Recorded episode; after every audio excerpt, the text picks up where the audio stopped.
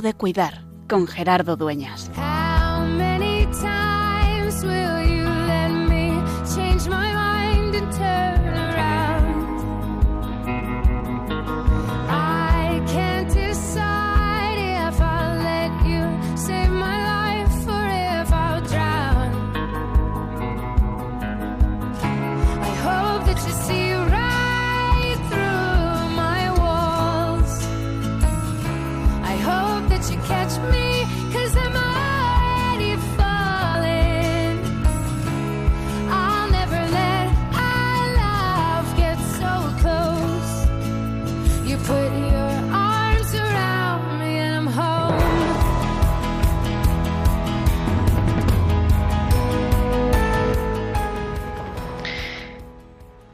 No te hagas daño, que estamos todos aquí. Estas palabras de la primera lectura de hoy, tomada del capítulo 16 del libro de los Hechos de los Apóstoles, y escuchadas, leídas ya por fin en Madrid con algunos fieles, esa tarde cuando celebraba en la capilla del hospital hace pues tres horas, llegaban al corazón. Estamos todos aquí. Quizá es una de las enseñanzas que estamos teniendo de esta pandemia. Es que todos estamos unidos, es que somos hermanos, es que estamos todos aquí. Y uno de los problemas es que no nos podemos abrazar, que no nos podemos estrechar entre nosotros, que no nos podemos encontrar, que no nos podemos acercar. Sin embargo, estamos todos aquí. Y es unas, una llamada, una invitación a la responsabilidad. No te hagas daño, le dice Pablo al carcelero, pero nos lo dice a todos. No te hagas daño, cuídate. Como decimos, como dice el tiempo, el, el título de nuestro programa, es tiempo de cuidar. Y como venimos repitiendo, ahora más que nunca es tiempo de cuidar. De cuidarme a mí y de cuidar a los demás. De cuidarme en lo cotidiano de la vida. De cuidarme en lo que está a mi alcance, en mi manera de vivir. Y de cuidar a los demás porque son hermanos. Y es que se nos muestra que ese es el sentido profundo de la fraternidad y de el ser hijos de Dios. Tenemos un futuro común. Estamos todos unidos. Tenemos un presente que nos palpita juntos porque somos hijos del Padre. Estamos todos aquí. No te hagas daño, porque hoy, más que nunca, es tiempo de cuidar.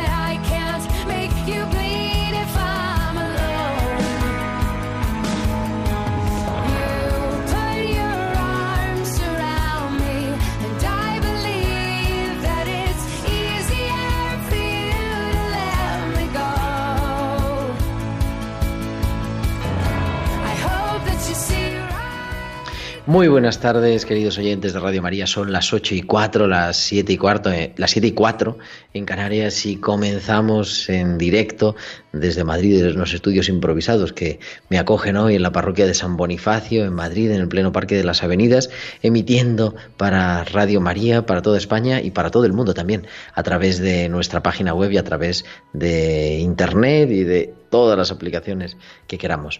Eh, un equipo hoy, pues encantador como siempre. Al otro lado de esto, en haciendo que, llevando los mandos de la parte técnica, está nuestra querida Mónica. Mónica, muy buenas noches. ¿Cómo estás? Buenas tardes. Tardes. Mm, buenas tardes, noches, Gerardo. Muy bien, gracias a Dios. decimos noches, pero hace un sol. Aquí tengo una ventana y hace un sol espléndido todavía, o sea que. En verano las 8 es de tarde. en verano las 8 es buenas tardes. Así que muy buenas tardes, Mónica, y gracias por estar ahí, por hacer esto, que, que esto funcione tan bien.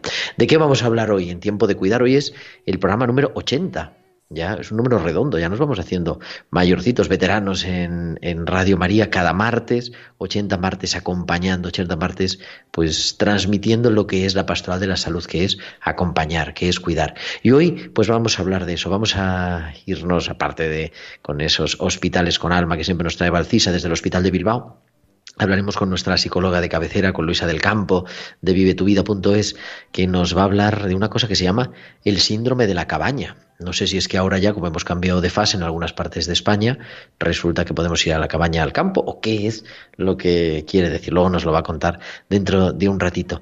Y luego vamos a tener una entrevista, un testimonio muy bonito, muy especial. Vamos a hablar con una persona que ha sufrido muy de cerca la pandemia y que de hecho la sigue sufriendo todavía. Y vamos a escuchar cómo lo está viviendo y qué sí, qué sentido también le da desde la fe. Y al final de nuestro programa viajaremos, como prometíamos en el programa de hace dos semanas, viajaremos hasta Orihuela, Alicante. Vamos a hablar con el delegado de Pastoral de la Salud, con una campaña que ha puesto en marcha la Delegación de Pastoral de la Salud que se llama El Capellán Acompaña. Pues vamos a hablar también de los capellanes de hospital y recordaros pues que estamos aquí y que queremos no solo que nos escuchéis, sino también que os pongáis en contacto con nosotros. Podéis comunicar con nosotros con vuestros comentarios en nuestro correo electrónico tiempo de cuidar arroba radiomaria.es y en las redes sociales. En Facebook somos Radio María España y en Twitter arroba Radio María Spain. Y podéis publicar vuestros comentarios con el hashtag almohadilla tiempo de cuidar. Y también ahora, durante la emisión en directo de nuestro programa, podéis enviaros vuestros mensajes de chat a nuestro WhatsApp, el 668-594. 383, el 668-594-383. Pues tenemos todo comenzado, preparado, las 8 y 7, las 7 y 7 en Canarias, y nos vamos hasta Bilbao con esos hospitales con alma, con Valcisa.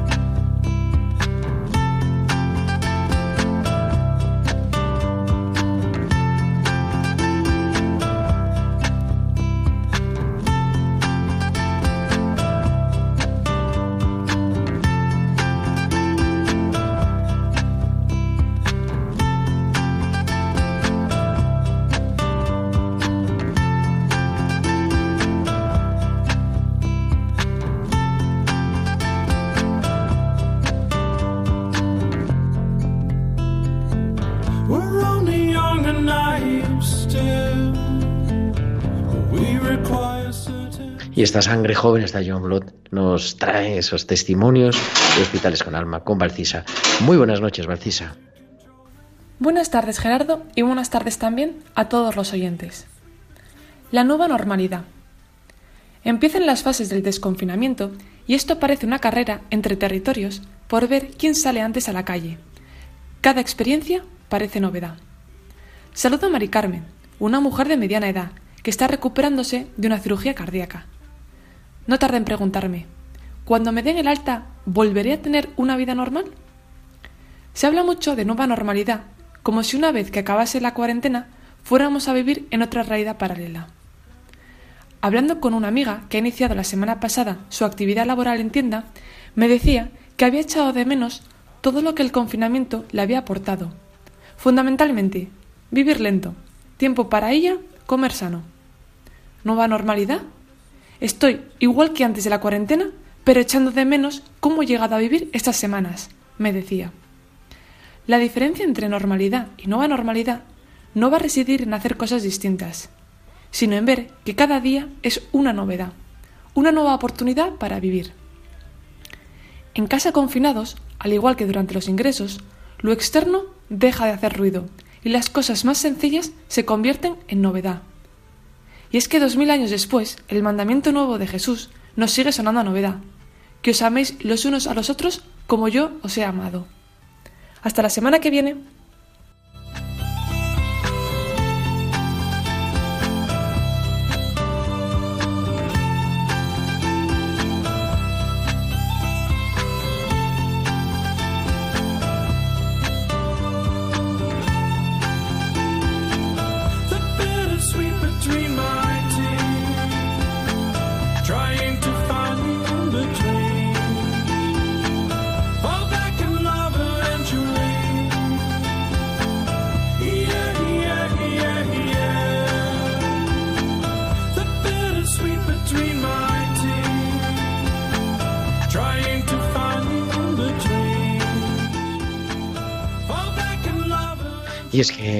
Nos encontramos en camino, como nos dice Valcisa, ¿verdad? Desde el Hospital de Bilbao, a esa nueva normalidad.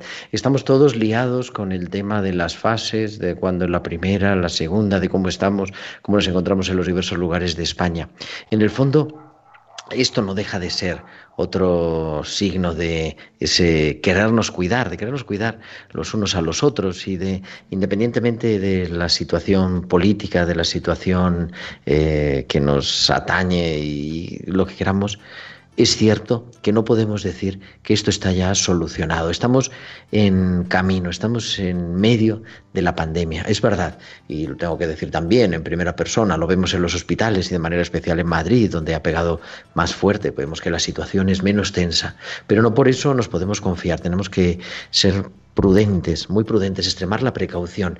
De manera especial, ahora que ya hemos retomado el culto público en toda España. En toda España se puede celebrar eh, los sacramentos respetando las medidas de seguridad y recordar también, pues, esa la, la dispensa del precepto dominical que nuestros obispos nos recuerdan como un signo de caridad, un signo de cuidarnos es una cosa única que tenemos en el, vamos, que no hemos vivido de forma habitual nosotros, ¿no? Una cosa es una dispensa muy puntual, pero todos nosotros ahora estamos dispensados de acudir presencialmente a la Eucaristía. La podemos seguir a través de los medios de comunicación, a través de Radio María, por la mañana y por la tarde, todos los días, a través de la televisión, de los canales de YouTube, pero hemos de extremar las precauciones. Y aquellas personas que no tengan factores de riesgo previas o que sean menores de 70 años y por tanto no sean personas especialmente eh, peligrosas para el contagio, están pues también llamadas a participar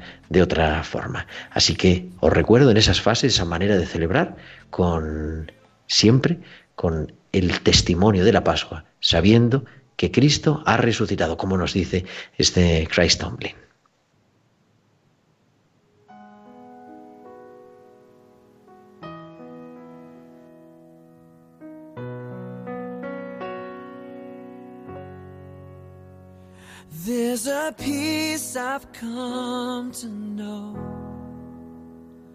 Though my heart and flesh may fail, there's an anchor for my soul.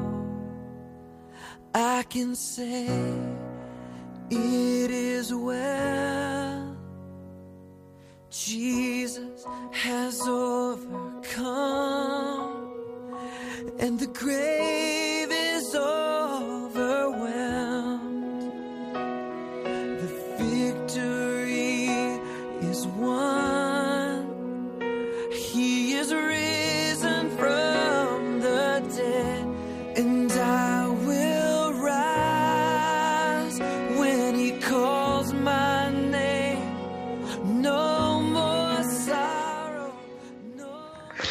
Y continuamos en directo a las 8 y 14, a las 7 y 14 en Canarias y tenemos ya al otro lado de la línea a nuestra psicóloga de cabecera, que me gusta a mí decir, Luisa del Campo de Feliz Vuelo de vivetuvida.es. Muy buenas tardes. Muy buenas tardes, Gerardo. ¿Cómo estás? Me dice, tengo un día un poco malo. Bueno, Luisa nunca ha sido una persona poco, así muy ordenada, precisamente. llegado el tiempo y no lo localizábamos, pero ya ha aparecido, siempre ha aparecido. ¿Cómo estás? Bueno, pues es verdad que todo el confitamiento, como dicen algunos. Tenemos un poquito bajo, mira a ver si ponte tu micrófono así, ¿ahora? perfecto. Así, perdón, perdón. Que digo que esto del confitamiento hace que tengamos días buenos, días malos, días regulares, días muy buenos y días muy malos. Hay un poco de todo, ¿no? Y el de hoy, pues es regulín solo. Es regular. Bueno, pues ahí estamos todos, yo creo que también es bueno mostrar así, ¿no? Que veamos, pues es verdad que todos tenemos días malos, que no, eso no le pasa solo a los otros. Eso es. A todos nos sucede así. Decía yo al principio de nuestro programa que nos ibas a hablar del síndrome de la cabaña y digo, no sé si cómo se llama del campo de apellido, es que quiere que vayamos a una cabaña al monte o qué es esto del síndrome de la cabaña. Nada nos gustaría más que podernos ir a una cabaña al monte, ¿verdad? Pues esto del síndrome de la cabaña es que fijaros, al principio del confinamiento nos costó adaptarnos, ¿no? El esfuerzo fue a quedarnos en casa y mucha gente pues estaba ahí con ansiedad o con nuestras diferencias a la hora de convivir o la soledad. Bueno, esto de los cambios los humanos lo llevamos regulín, ¿no? Entonces, claro, paró la vida y fue un cambio enorme y tuvimos que adaptarnos a ese cambio. Hace ya dos meses, que parece que fue hace un siglo, pero... Dos meses, efectivamente. Un esfuerzo ¿no? grande para adaptarnos a ese parón y al, al nuevo estilo de vida que era estar en casa y trabajar en casa o pasar el ocio en casa o estar en casa y no poder hacer tus rutinas que habías realizado hasta el día antes prácticamente, ¿no? Con total normalidad. Y ahora nos vuelve a tocar volvernos a adaptar. Eh, mucha España ya es la mitad, ¿no? Más de la mitad ya está en, la fase 1 y ya, ya el 70% por lo que 70 ya, fíjate. Se nota que vivo en Madrid y todavía estoy en la fase 0,5. La segunda fase, que es la 0,5, está muy bien organizado todo. Entonces, eh, ahora claro, podemos volver a salir con esas medidas de precaución, de responsabilidad, de las mascarillas, la distancia física, el lavado de manos. Y entonces nos vuelve a tocar hacer un esfuerzo de readaptación. Y entonces, ¿qué nos pasa? Que como llevamos tanto tiempo pensando que lo que es seguro es estar en casa, de repente nuestro cerebro, yo digo, me gusta decir que tenemos como una especie de esguince mental y hemos hecho el esguince mental de que ahora lo peligroso es salir, ¿no? Que fuera está lo malo y dentro, en casa, está lo seguro. Entonces, pues nos toca volvernos a esforzar en readaptarnos y recodificar este esguince mental y volver a unir las neuronas de nuevo bien, porque es verdad que hay gente que está experimentando ansiedad o miedo o cierto esta sensación de alerta, ¿no? Estás todo el rato pendiente de a ver si me tocan, a ver si se acercan, a ver si toco algo que no debo, a ver si me llevo la mano a la nariz o la cara o al ojo, al... como esa sensación de estar mm, en peligro, ¿no? No es que sea nada grave ni nada malo, no es un trastorno, no estamos mal de la cabeza, ¿no? Como muchas veces hay personas que dicen, sino que es solo este esfuerzo extra de volvernos a adaptar y construir una nueva normalidad, ¿no? Entonces, mm, sin querer, vamos pensando que es mejor quedarnos en casa que salir. Y no hay nada blanco ni negro, no hay nada bueno ni malo, todo es, pues depende. ¿Y qué tenemos que, o sea, me ha gustado el síndrome de la cabaña, no sé, como que es nuestro lugar de seguridad. Ahora se nos ha convertido en nuestro lugar de seguridad o de confort. Pero ¿qué podemos hacer aparte de echarle ganas? Claro, porque cuando, cuando ya quizás forzarnos un poco, ¿no? Cuando sintamos eso, caer en la cuenta, oye, que es que me está pasando esto. Eso es. Pero además de eso. Yo diría, lo primero es verdad, como siempre hemos dicho, ¿no? Tomar conciencia de nuestras emociones y contarlas. Esto ya es la bomba. Si las puedes contar y verbalizar, pues mucho mejor y luego después pues ir haciéndonos poco a poco, acostumbrándonos poco a poco a que salir no tiene por qué ser peligroso. Es verdad que nos exige un esfuerzo y ser responsables. en eso estoy de acuerdo, ¿no? Pero eh, que volvemos a retomar el salir a la calle con esas medidas de precaución y con calma, o con, con tranquilidad. No, no, quiere decir que estemos tranquilos, ¿eh? pero sí con paciencia, como ser comprensivos con nosotros mismos y decir, ay, si es que esto es un poco como el día uno de colegio, pues tenemos que volver a aprender eh, ciertas normas, ciertas costumbres y ciertos hábitos e irlos incorporando poco a poco y esto requiere eh, práctica. Entonces, ¿nos podemos entrenar en aprender a salir a la calle? Claro, perfectamente. Es como el ejercicio físico, ¿no? Podemos entrenarnos en hacer, pues no sé, 10 minutos de correr, pues sí, o 50 abdominales, pues sí, o dar un paseo cada día, un paso más de largo, pues claro. Entonces, con esta mentalidad de entrenamiento, podemos ir poquito a poquito estableciendo unos objetivos. Pues venga, hoy voy hasta la esquina de casa y vuelvo. Al día siguiente un poquito más y cada día un poquito más. Incluso me voy hasta tomar una Coca-Cola, una cerveza en una cafetería, en una terraza que se pueda estar un ratito al aire. Como ir buscando pequeños objetivos y aceptando que es un reto y que no pasa nada tampoco porque nos dé un poco de miedo, un poco de ansiedad, un poco de intranquilidad, ¿no? Relativizarlo y comprenderlo. Yo creo que comprendernos a nosotros mismos en ese sentido nos ayuda a ser más dóciles, ¿no? Y más también condescendientes, ¿no? Como a mirarnos bien a nosotros mismos, que a veces nos regañamos mucho y eso no nos ayuda, claro. Nos dice, mira, a través de nuestro Twitter en directo, esto tiene las redes sociales.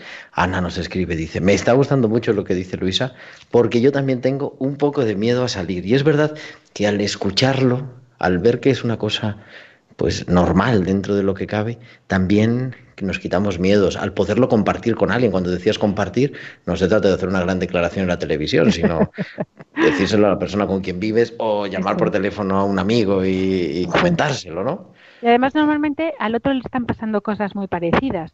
Yo siempre digo que los ingredientes de la humanidad, del ser humano, ¿no? Son los mismos. Estamos hechos de las mismas cosas, de los mismos sentimientos y de las mismas reacciones. Entonces normalmente cuando lo cuentas, el otro te dice, ay, pues mira, fíjate, a mí lo que me está pasando es que me está costando salir sin el gel para lavarme las manos, ¿no?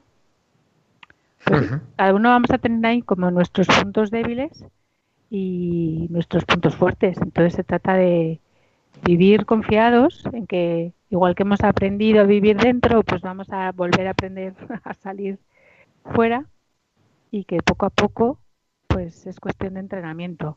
Como que no seamos muy radicales, ¿no? Porque no, no se hace nada, nada se aprende en cinco minutos ni en dos días somos yo creo que un poco exigentes. En ese sentido somos una sociedad demasiado del ya. paciente. Sí, eso es, del ya. Entonces, ningún proceso de aprendizaje en las personas se hace en poco tiempo. Es un poquito cada día y durante más o menos tiempo, según en qué consiste el aprendizaje, ¿no? Pero que muchos poquitos al final suman una gran meta. Yo siempre digo cuando un, montañista se quiere preparar para subir al Everest, ¿no? Son 8.000 metros, eso fíjate, es altísimo, ¿no? ¿Cómo empieza? ¿Cómo empieza esa escalada, esa subida al Everest? Con un primer pequeño paso. Pero ese primer pequeño paso, seguido de otros muchos, sigue, consigue llegar a la meta. Pues tener esa visión. Pues con eso nos quedamos. Estábamos, cuando estábamos preparando el programa era ¿cuál es el tema más importante? Mira, nos están llegando también, Mari Carmen nos escribe a nuestro WhatsApp, dice, a mí también me pasa esto, tengo, me encuentro fatal en la calle. Pues hay que, hay que ser consciente de lo que pasa y, empezar a hacer un pequeñito esfuerzo, sin que sea sobrehumano. Cada día un pequeño... Cada día 20 metros más lejos del portal. Eso. A lo mejor es un paso, cada uno a su ritmo, ¿no? Pero es verdad, cada día un poquito más y, ver que no pasa nada, que al final la calle pues también es un espacio de salud y de encuentro si lo hacemos bien, claro. Pues querida Luisa del Campo, nuestra psicóloga, te seguimos en vivetuvida.es y también en Feliz Vuelo, por supuesto. Y nada, te escuchamos la próxima semana y a ver cómo va esto del síndrome de la cabaña. eso, seguro que vamos a pasar al síndrome del campo y ya no queremos volver. Gracias, Luisa. Muy buenas tardes. Gerardo, que nos acompaña en este mes de mayo, que es el mes también, de manera especial, de la campaña de Radio María.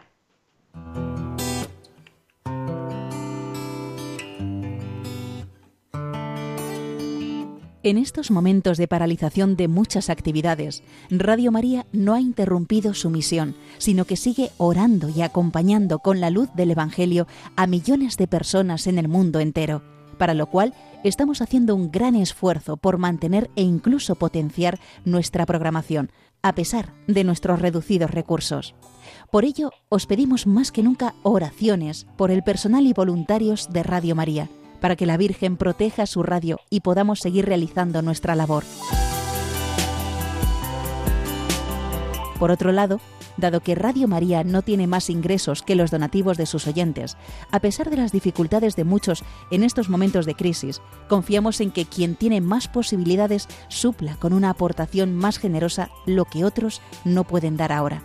Así, entre todos, con donativos pequeños o mayores, Radio María podrá seguir avanzando en España y, a ser posible, ayudando también a otras Radio María de países más necesitados.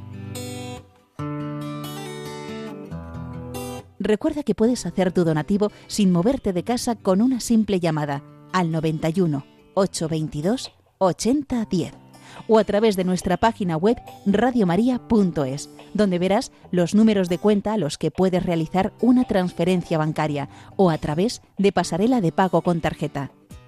Además, tenemos ya disponible el método de pago Bizum, que es una manera segura y rápida de realizar una transferencia bancaria a través de la APP de tu banco instalada en el móvil. Para ello, tienes que darte de alta en Bizum seleccionar la opción de pago con la posibilidad de realizar un envío a una ONG, localizándonos en el buscador como Radio María o introduciendo nuestro código Bizum 38048. Y si quieres que tu donativo desgrabe, no olvides indicar tus datos personales como tu NIF y código postal, que en el caso de Bizum debes introducir en la casilla concepto. Radio María una voz de esperanza en el mundo. Pues en esta campaña de mayo necesitamos vuestra ayuda, vuestra oración, recordar a Radio María que está acompañando tanto a tantas personas que tienen el síndrome de la cabaña o que tienen el síndrome del campo. También nos escribía Bárbara, dice, tengo el síndrome del campo, no quiero entrar en casa, pero bueno, eso es más también de broma porque eh, pues hay también muchas ganas, muchas ganas, ¿verdad?, de salir. Pero no os olvidéis de vuestros donativos siempre y a través de nuestra web www.radiomaria.es en la pestaña donativos o en el teléfono 91 el 822 80 10 91 822 80 10. Continuamos en directo en tiempo de cuidar las 8.28, las 7.28 en Canarias. Soy Gerardo Dueñas y escuchamos este paciente, este paciente que nos trae Bárbara Omar.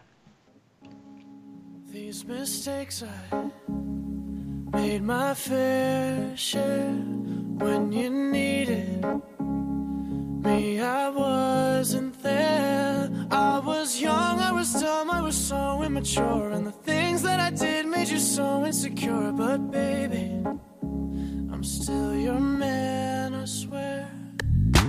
Please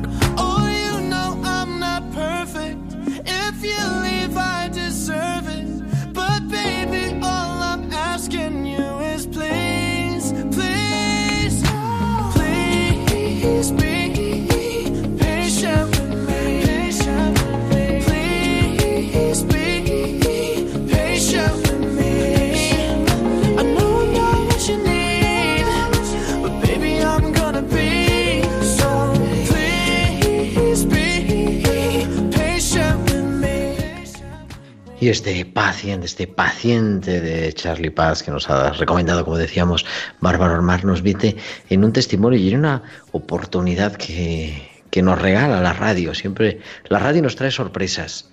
María Eugenia Gómez, muy buenas, muy buenas tardes. Hola, buenas tardes.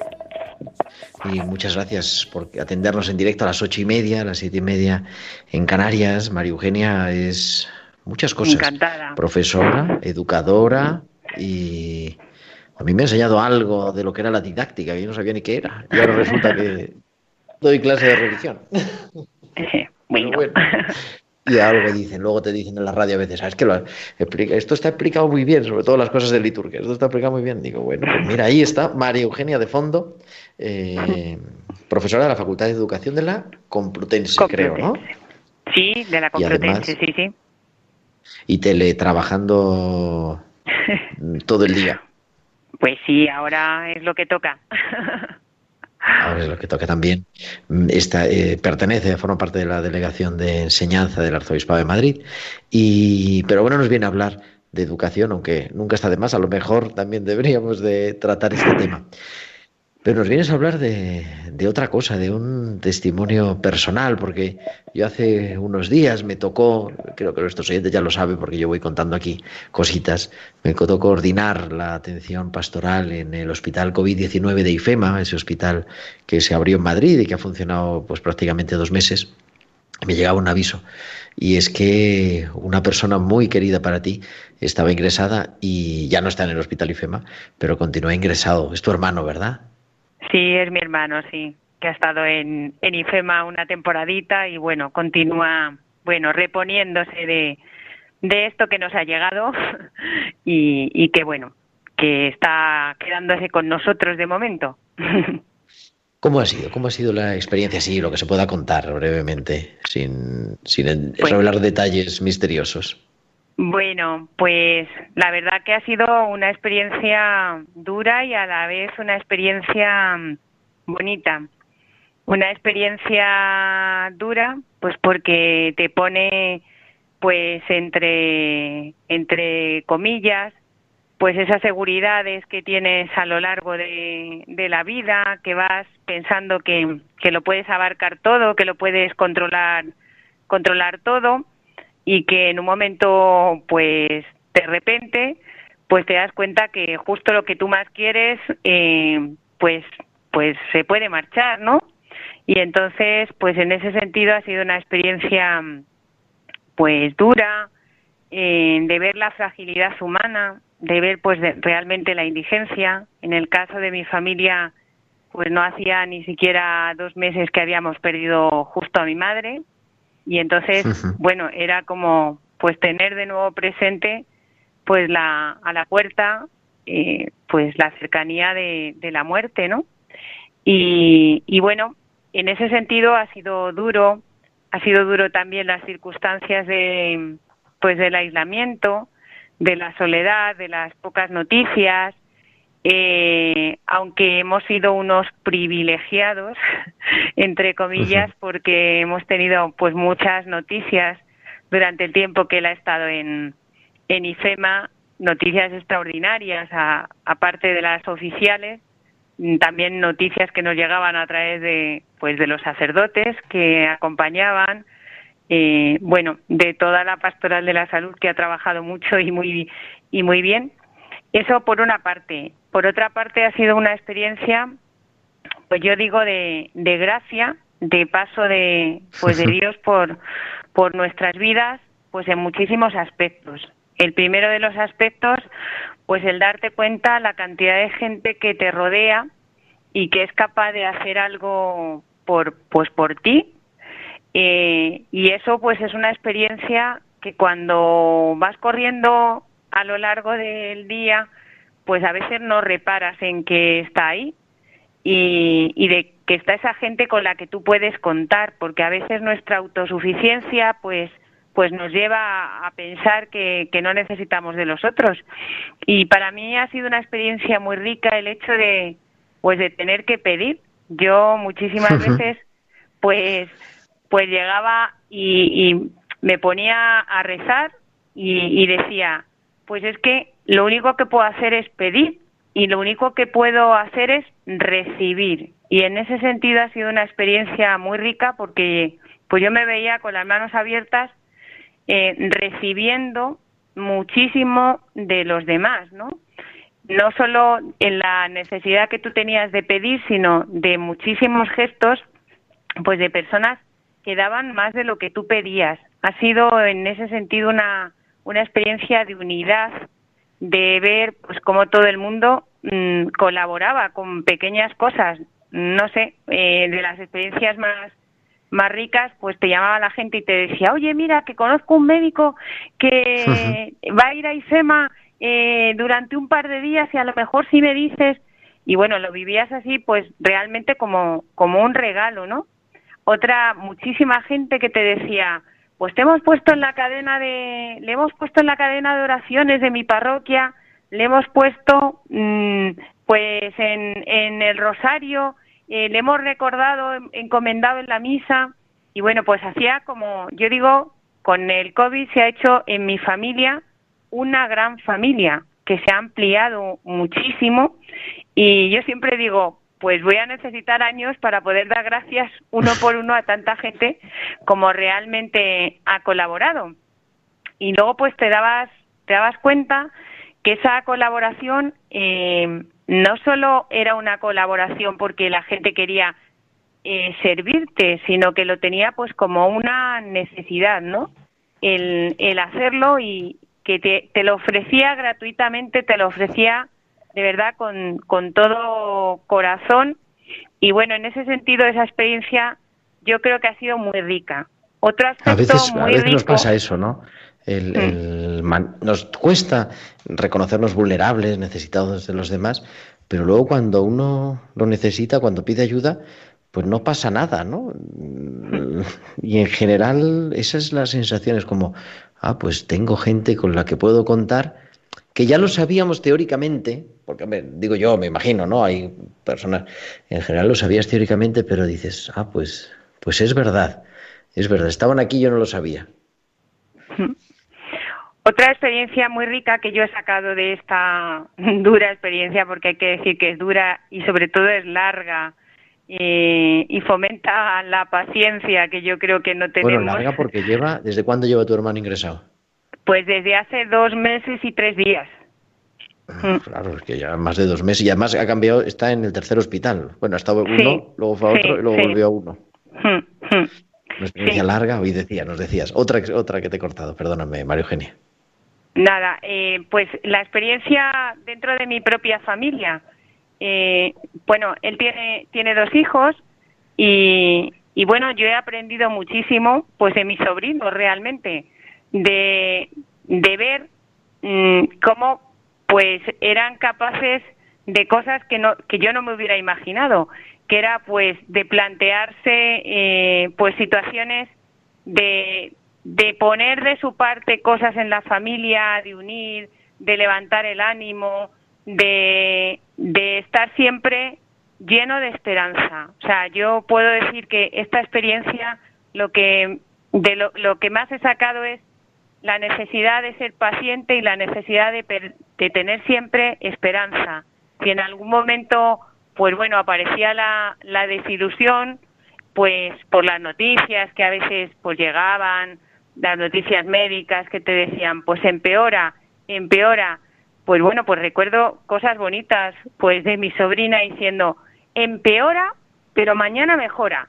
Eh, y bueno, tenía siempre esa esperanza puesta en que iba a ir para adelante, ¿no? Y luego, eh, pues mm, realmente eh, te dabas cuenta que esa confianza estaba puesta eh, en algo más allá de la pura medicina, ¿no? Pues mis sobrinos son jóvenes, eh, pues son chicos normales y corrientes que, bueno, tienen una práctica religiosa pues poco comprometida y, por ejemplo, pues fue muy, muy bonito. El- desde el primer día yo les dije, pues es, es muy importante que recemos el rosario en la, en la familia juntos. Y ellos mm, directamente venían todos los días a rezar el rosario juntos, eh, bueno, pues porque sabían que había algo así. Y, quiero contar una cosa bonita. Eh, cuando ya llevábamos unos cuantos días, estábamos pues con esta práctica de familia que realmente nos había unido y que tenía un significado pues que nosotros lo habíamos hecho de cuando ellos eran pequeños, pero que ellos ya después lo habían dejado. Y uno de los días pues eh, termina, terminamos de rezar el rosario y mm, yo le digo, ay, eh, este rosario he estado todo el tiempo pidiendo por, por tu padre, le decía yo a mi sobrino, y me dice ella, bueno tía, pues mira, yo rezo tres por mi padre y los otros dos misterios los rezo por la gente que también está enferma y no tiene quien rece. Y me dio una lección, realmente. Una lección. muchas veces creemos nosotros que somos creyentes, practicantes. Bueno, yo tengo una vida, pues, entregada al Señor, comprometida. Y, y bueno, pues alguien que tiene una práctica religiosa menor que la mía, eh, me dijo, pues tía, eres una egoísta porque tú rezas solo por tu hermano y no compartes con gente que hay quien no tenga que rezar. Es una experiencia que me ha marcado mucho el testimonio de quien yo consideraba pues que tenía menos práctica religiosa, que bueno, que que yo, que tal y que bueno, pues que en un momento determinado me enseñó que la generosidad pues viene de todas partes, ¿no? Entonces, eso fue pues pues bonito. Muchos en este testimonio, mm, sí, yo me he enriquecido con muchísimas cosas, gestos, eh, pues por ejemplo, de parte de los médicos que cuando llamaban te decían, pues me gustaría decirle otra cosa, pero no puedo decirle otra cosa, está empeorando, pero no pierda la esperanza.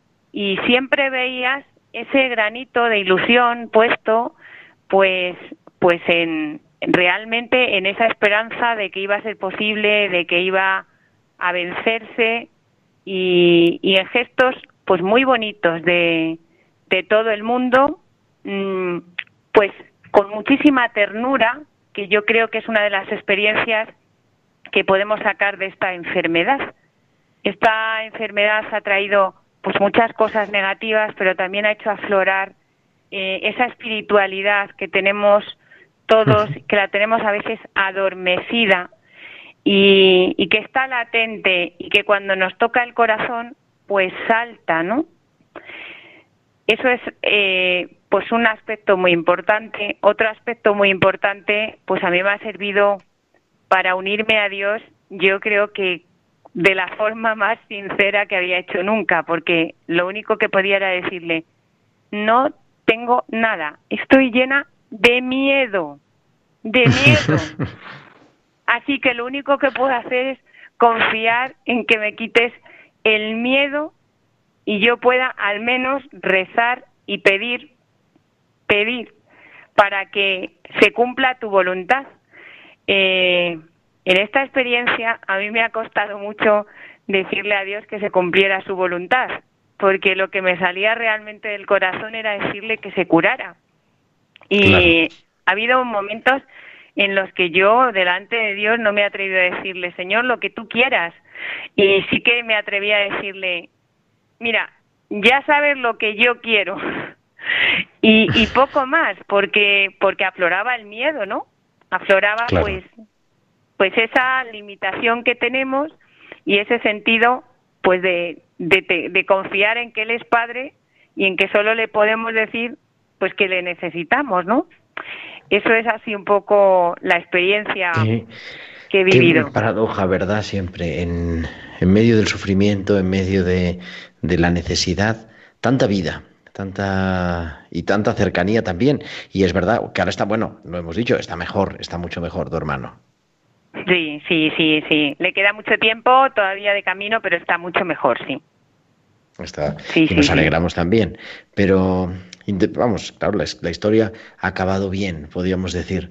Pero en realidad, en todo ese camino, saberse acompañado, saberse en manos de Dios.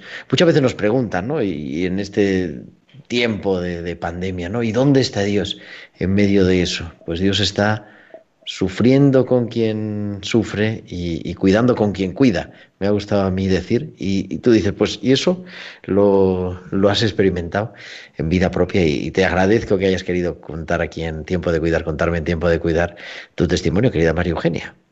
Pues sí, pues muchísimas gracias. Mira, es verdad que Dios nos dirige, dirige, nos pone la mano. Cuando mi hermano fue a, eh, nos dijeron que le llevaban a IFEMA, nos enfadó muchísimo porque nos parecía que le iban a tratar peor en IFEMA que en el hospital donde estaba.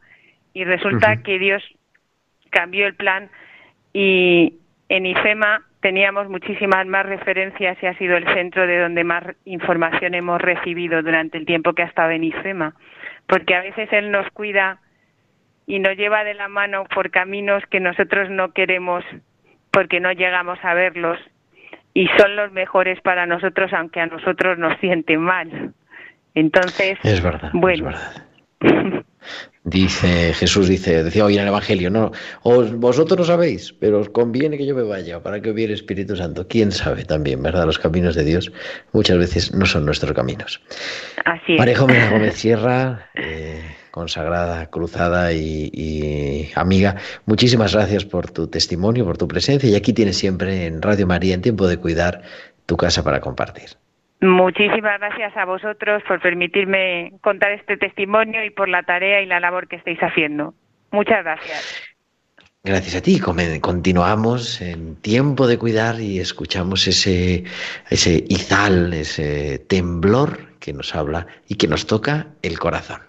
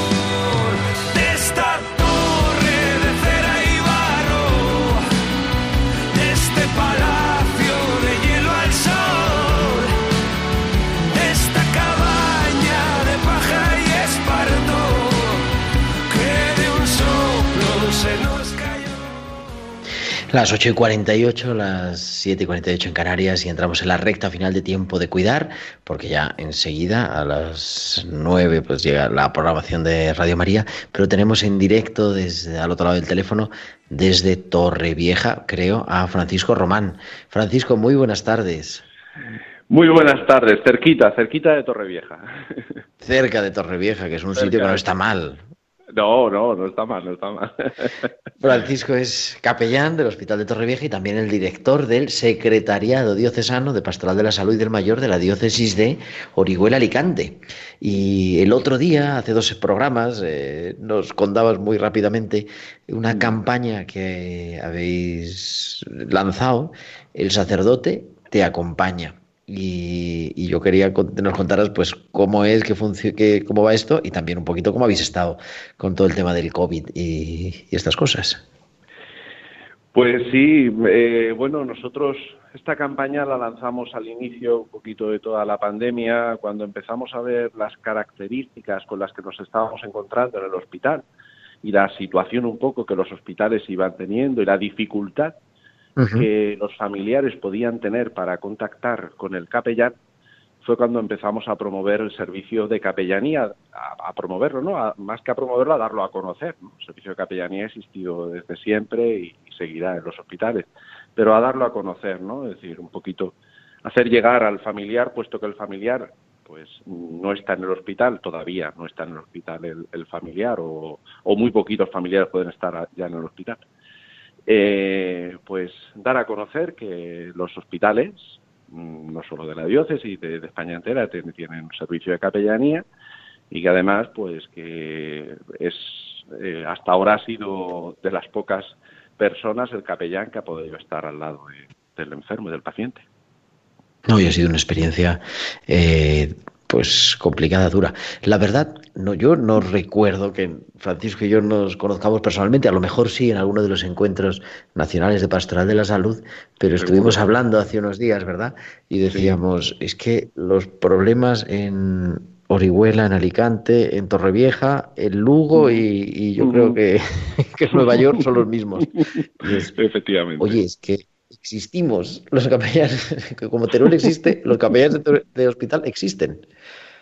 Eso es, así es. Ese es un poco eh, el dar a conocer, ¿no? Decir, oye, que existimos, ¿no? Como tú, como tú dices, que estamos aquí. Claro, cuando los hospitales están en funcionamiento, Dios quiera lo antes posible, pues el capellán, el familiar, el, el conocido del paciente, pues se mueve por el hospital y, y nosotros también estamos por el hospital. Entonces, las capillas están abiertas, es más fácil quizás encontrarte con algún capellán que te, oye, pues, pues, oye, ¿por qué no llamar al capellán tal? De todas maneras, yo creo que eh, Gerardo estará de acuerdo conmigo que es es algo que creo que en cualquier momento podría haberse hecho. Quiero decir, que, que, que, que dar a conocer el servicio de capellanía. Sí, darla, eh, efectivamente. Esta es la excusa. En cualquier pero al momento final- hubiera sido ocasión. Y, y eso, ¿no? El, pues recordar, estamos ahí y estamos para atender a, a todos y, y bueno, pues que nos encanta que nos llamen. A veces hay este mito, ¿no? No, no, que no quiero llamar para no molestar. Bueno, si es que no nos molesta.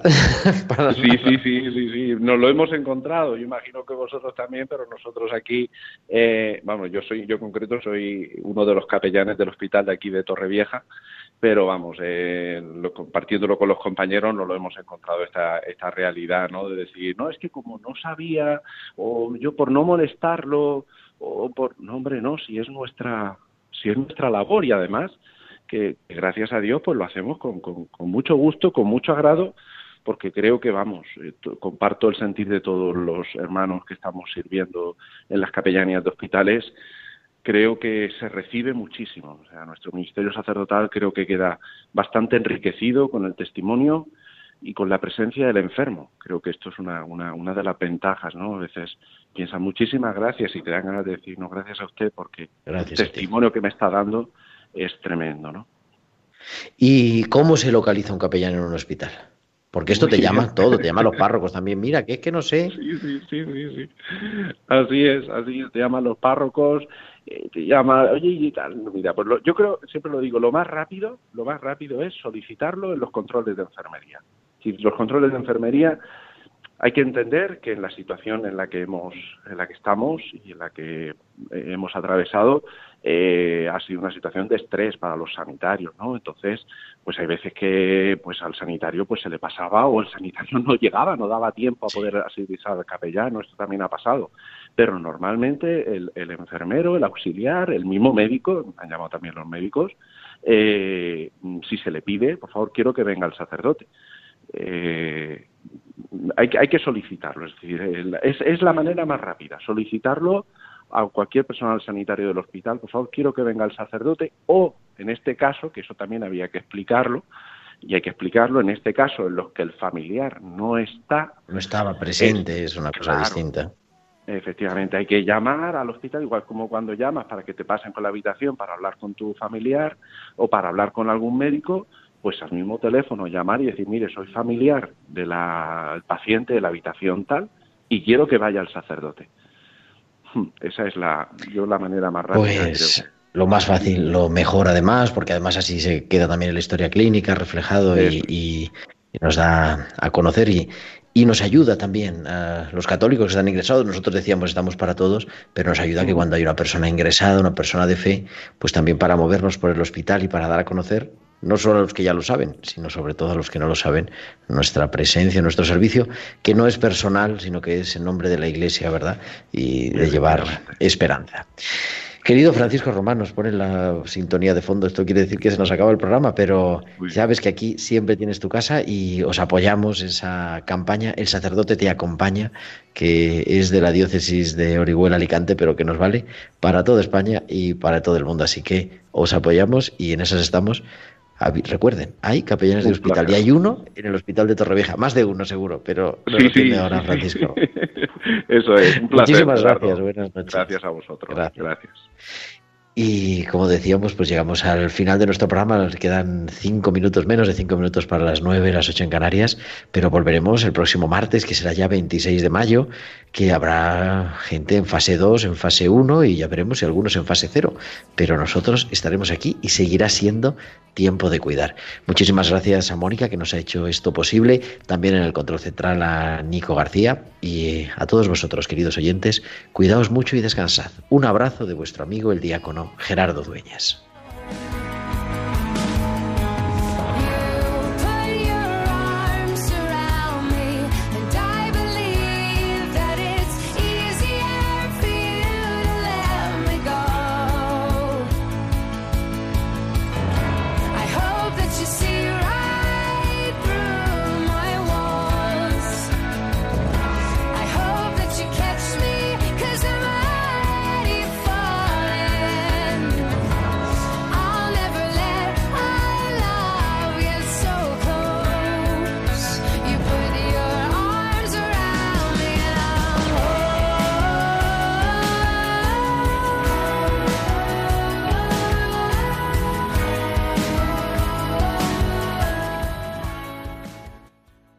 Escuchado Tiempo de Cuidar con Gerardo Dueñas.